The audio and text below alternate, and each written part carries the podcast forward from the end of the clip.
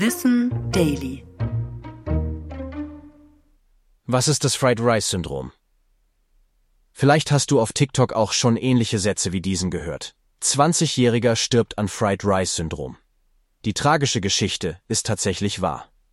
Ein belgischer Student starb, nachdem er fünf Tage alte Nudelreste gegessen hatte, die er ungekühlt in seinem Zimmer aufbewahrte.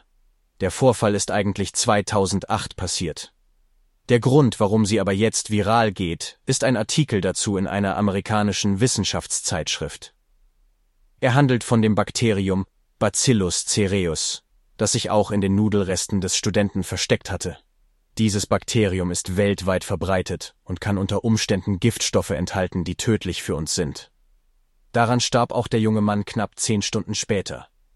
Er hatte Schäden an wichtigen Organen, wie Herz und Lunge. Durch Wärme kann sich das Bakterium im Essen vermehren. Es bildet dann Sporen, die lange überlebensfähig sind.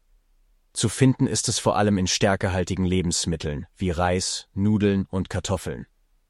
Der Ausdruck Fried Rice Syndrom kommt übrigens von den ersten bekannten Fällen bei kontaminiertem gebratenen Reis.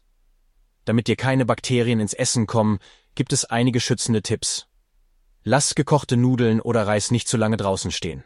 Stell dein Essen am besten nach ein oder zwei Stunden in den Kühlschrank bei unter sieben Grad Celsius. Wenn du das Essen wieder aufwärmst, solltest du es dann mindestens zwei Minuten bei 70 Grad Celsius erhitzen. Ich bin Tom und das war Wissen Daily, produziert von Schönlein Media.